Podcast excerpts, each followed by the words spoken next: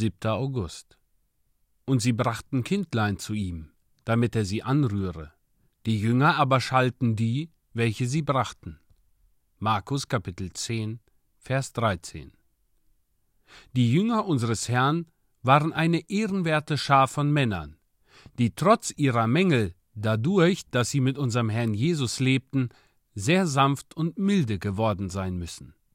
Ich folgere daraus, dass wenn solche Männer die Mütter anfuhren, die ihre Kinder zu Christus brachten, dies eine ziemlich häufige Sünde in der Gemeinde Jesu sein muss. Ich fürchte, dass der erkältende Frost dieses ihrigen Verhaltens fast überall spürbar ist. Ich möchte keine unfreundliche Behauptung aufstellen, aber ich denke, wenn wir uns ein wenig prüften, würden sich viele von uns in diesem Punkt schuldig fühlen und mit dem Mundschenk des Pharao sprechen, ich gedenke heute meiner Sünde. Haben wir die Bekehrung von Kindern ebenso gesucht wie die Bekehrung Erwachsener? Liegt uns die Bekehrung eines jeden am Herzen?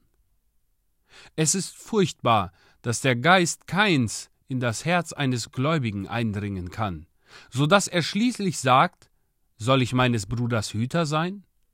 Es ist schrecklich, wenn wir selbst das fette Essen und das süße Trinken und die hungernde Menge umkommen lassen.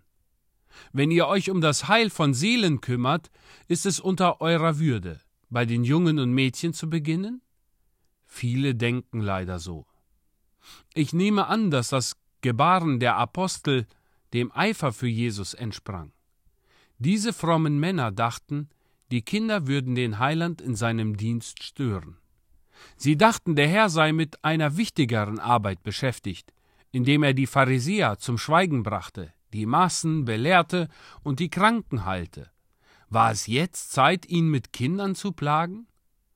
Dies mag Eifer für Gott gewesen sein, aber ein unverständiger. Gott verhüte, dass wir unsere vorsichtigen Brüder verurteilen. Zur gleichen Zeit aber wünschten wir, dass sich ihre Vorsicht zeigte, wo sie nötiger wäre. Von den Kindern wird unserem Herrn keine Unehre zugefügt. Wir haben weit mehr Ursache, die Erwachsenen zu fürchten.